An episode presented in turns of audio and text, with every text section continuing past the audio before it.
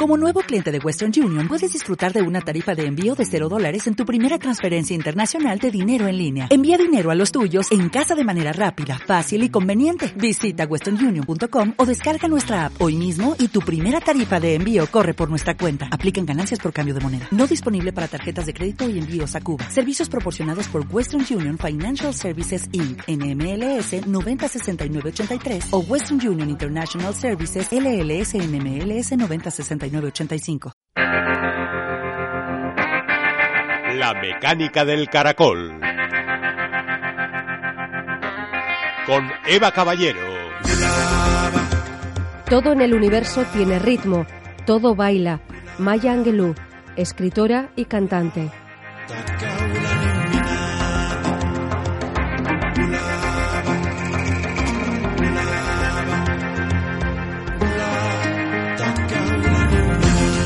León, el descubrimiento de un exoplaneta que orbita la estrella de Barnard a tan solo seis años luz de la Tierra es una de las noticias científicas del momento.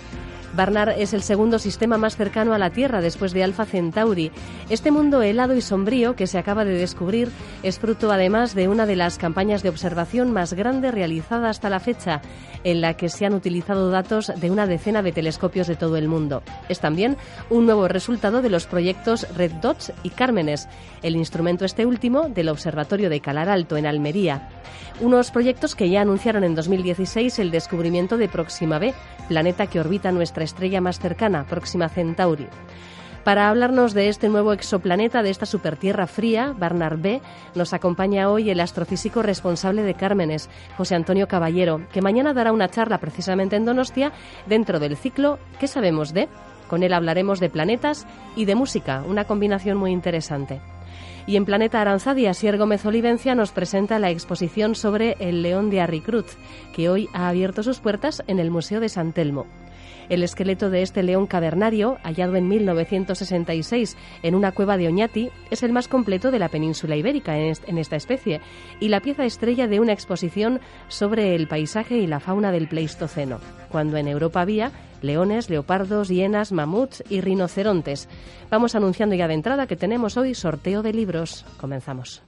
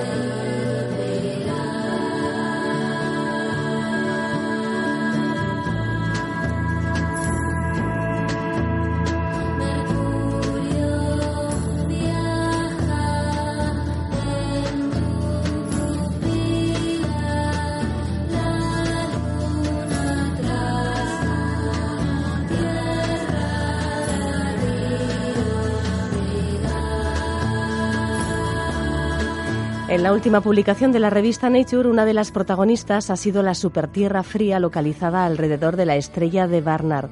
Se trata del segundo sistema estelar más cercano a la Tierra y una nueva incorporación a la ya larga lista de exoplanetas descubiertos en los últimos años. Entre las personas que han participado en esta investigación está José Antonio Caballero, astrofísico del Centro de Astrobiología, que precisamente mañana viernes participa en Donostia en el ciclo de conferencias ¿Qué sabemos de?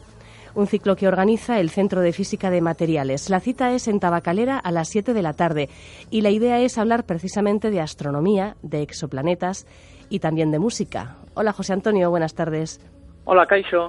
Eres el astrónomo responsable de Cármenes, el espectrógrafo impulsado por un consorcio hispano-alemán coliderado por el CSIC y operado por el Observatorio de Calar Alto. Eh, la misión de Cármenes es buscar planetas terrestres en las zonas de habitabilidad de sus estrellas es eh, uno de los protagonistas de, esta noticia que acabamos de comentar. Antes de pasar a, explicar esto que habéis encontrado, ¿cómo funciona este instrumento? ¿Qué es exactamente Cármenes? Cármenes, en palabras así un poco brutas, es una máquina para buscar planetas habitables como la Tierra alrededor de estrellas, pero de tipo M. Las de tipo M son pequeñas, rojas, frías, muy débiles es como si fueran las, las estrellas más pequeñas que hay, pero también son las más numerosas. Y lo que hace Cármenes es medir la velocidad radial de las estrellas y, y nosotros aplicamos algo que es que llamamos el efecto Doppler, que es lo, lo mismo por lo que eh, el ruido de las sirenas, de las ambulancias o de los bomberos cuando se acerca o se aleja suena más agudo o más grave, pues nosotros vemos que la luz de las estrellas, cuando las estrellas em, se alejan de nosotros, su luz se enrojece, o cuando se acercan las estrellas, su luz se hace más azul. Resulta que los planetas producen un efecto de tirón gravitatorio sobre las estrellas, simplemente por por la misma física por la que dos niños en un columpio eh, juegan, simplemente gravedad, pues vemos el pequeño bamboleo que el planeta produce sobre la estrella y con los espectrógrafos, como Cármenes, pues somos capaces de medir el enrojecimiento y el azulamiento de la luz de las estrellas. Y entonces es cuando decís, ahí hay un planeta ahí hay un planeta. Vale. Hay, hay veces que podemos decir, bueno, eh, este, este enrojecimiento y azulamiento puede ocurrir también por la actividad de la, de la estrella. O sea que por dentro tiene unos campos magnéticos muy intensos, millones de veces más intensos de los que tenemos en, en la superficie de la Tierra, que puede parecer que son. Em, eh, produce el mismo efecto o muy parecido al que produciría un planeta. Sin embargo, Cármenes tiene una ventaja sobre el resto de todos los espectrógrafos que hay en el mundo, que es que, que cubre a la vez el óptico y el infrarrojo.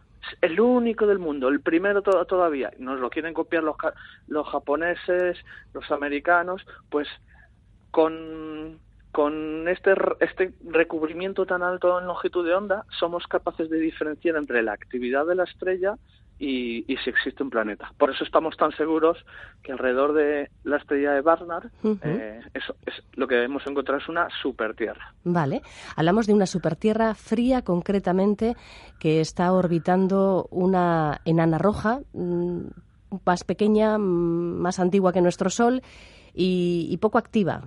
Se la había ahí un poquito parada, ¿no? ¿Qué características tiene esta estrella? La estrella, como dices, es, es vieja, Mm, el Sol, para que te hagas una idea, son unos 4.600 millones de años y eso es una edad intermedia, es, digamos que es un, adulto normal y corriente. Em, la estrella Barnard ya tendría 7.000, entre 7.000 y, y 10.000 millones de años, que eso ya es como una estrella jubilada para que te hagas una idea. ¿Y cómo indican las variaciones eh, que observáis en, en, eh, estas, eh, en estos rangos de, luz y de color? pues cómo es el tamaño, cómo puede ser la densidad de un exoplaneta, porque claro, aquí habéis dicho que es una supertierra fría. ahora nos explicas qué significa eso, pero ¿cómo conseguís mm, caracterizar en cierto modo los exoplanetas? Em, cuando usamos el método del efecto Doppler, que he mencionado hace, hace un momento, lo que medimos realmente es eh, la velocidad radial en función del tiempo.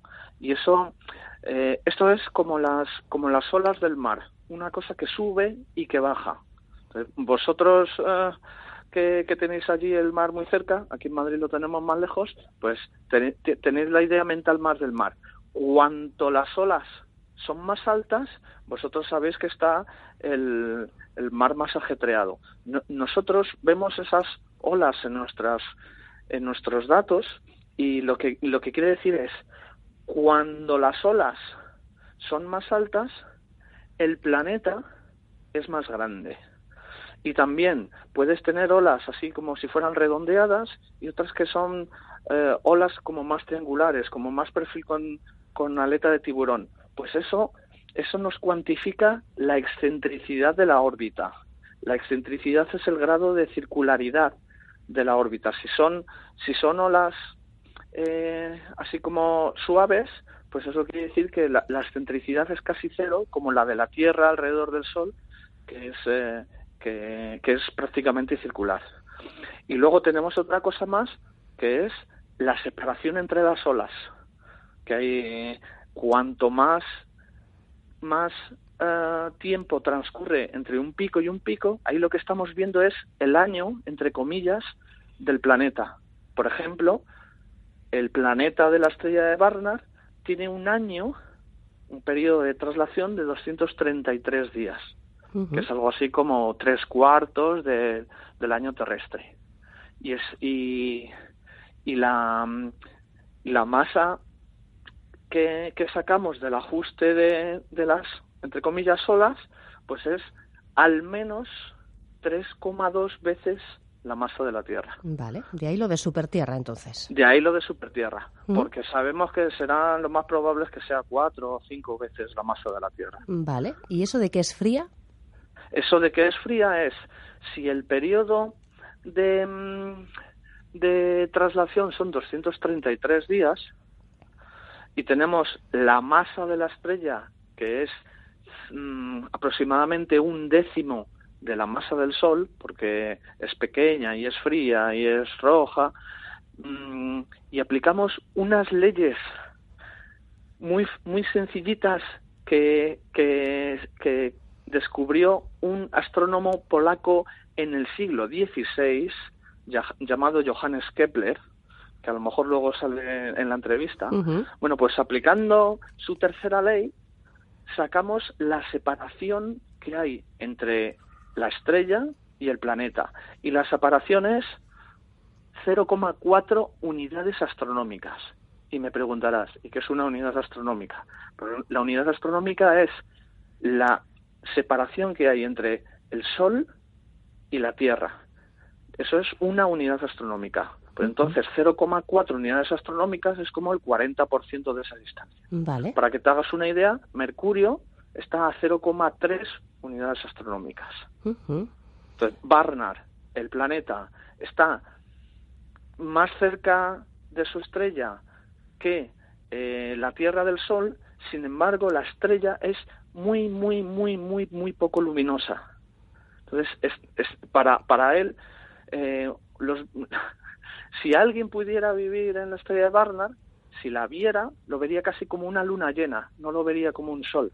Entonces, allí la temperatura en superficie debe de andar por los 170 grados bajo cero aproximadamente. Vale.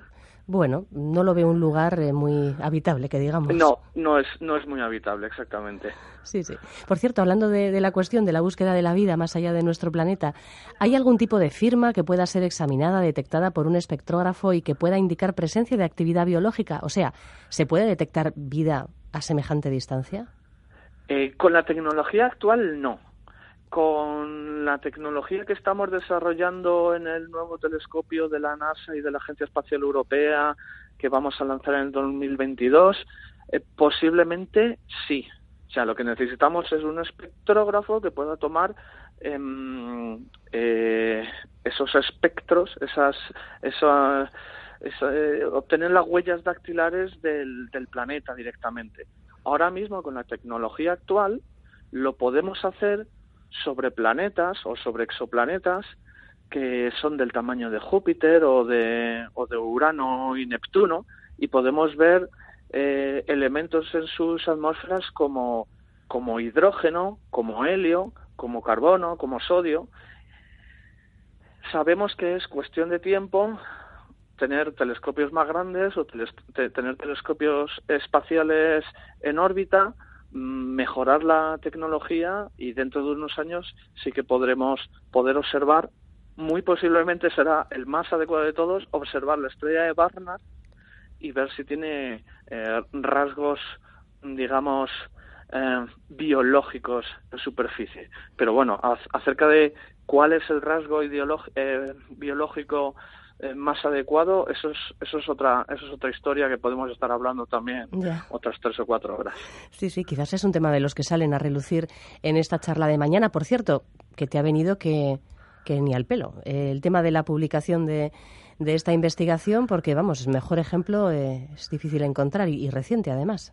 Sí, sí, mañana, como muy bien decías, estaré en la tabacalera Donostia, ahí hablando pero yo voy a centrar, yo voy a, yo, yo, voy, a, yo voy a hablar de mi libro. Y si, si, no hablo de mi libro, pues me levanto y me voy. Y de tu música también. Ahora, ahora vamos con el tema. Yo voy a contar allí sobre todo música, pero lo voy a aderezar con los exoplanetas y estaré encantado de responder cualquier otra pregunta de astronomía. Sí, sí. Claro, es que todavía no hemos hablado de la labor de divulgación de nuestro invitado. Así que vamos a hacer una presentación un poco más eh, florida, vamos. Em, José Antonio Caballero colabora con el programa Longitud de Onda de Radio Clásica. Es editor de la principal revista de divulgación de astronomía en castellano, Astronomía, donde escribe mensualmente la sección Música Universalis y además da charlas como esta, bueno, pues para todos los públicos. Y es el padre del proyecto Multiverso, junto a Antonio Arias y artistas de Lagartija Nick, Lori Meyers o Los Planetas. De hecho, la música con la que hemos comenzado esta charla es Viajera, del trío madrileño Fario, una invitación a pasear a través de del sistema solar en este caso, hablando de, de los planetas más cercanos al solar. Ahora escuchamos otra vez un, fragmentito, pero bueno, cuéntanos la historia de, de este tema. Del, de la viajera 1 de Fario, ¿no? Sí. Pues resulta que la, la, la batería, la percusionista, eh, Monse, eh, era la hermana de un amigo mío de toda la vida. Y a principios de verano Mm, los vi en un concierto y mm, nos encantó cómo, cómo sonaron y entonces me, me, acerqué a, a, ellos, al grupo, y les dije, oye, vosotros sabéis que tengo este programa, proyecto de divulgación de la astronomía con la música, ¿no os gustaría hacer algún tema relacionado? Ay, sí, sí, sí, sí, ¿de qué lo podemos hacer? Y a mí lo primero que se me vino a la cabeza fue um, una misión espacial que me ha marcado desde niño pequeño, porque se lanzó el mismo año que nací yo, en el 1977, y fue, y fue la única misión que pudo visitar cuatro planetas. Júpiter, Saturno, Urano y Neptuno. Y ahora ha salido fuera del sistema solar. Y esa es la, la Voyager 2, Viajera 2. O sea, también se lanzó la Viajera 1, que visitó Júpiter y Saturno.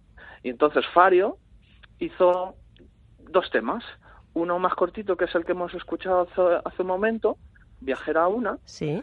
que básicamente cuenta eh, desde un punto de vista muy poético, eh, describe los planetas del sistema solar interior, los, los planetas terrestres, que son Mercurio, Venus, la Tierra y Marte. Y luego hicimos una segunda viajera de 12 minutos y medio en el que ya ahí tratamos los cuatro planetas del sistema solar exterior que son, que son gigantes gaseosos y helados, que son Júpiter, Saturno, Urano y Neptuno.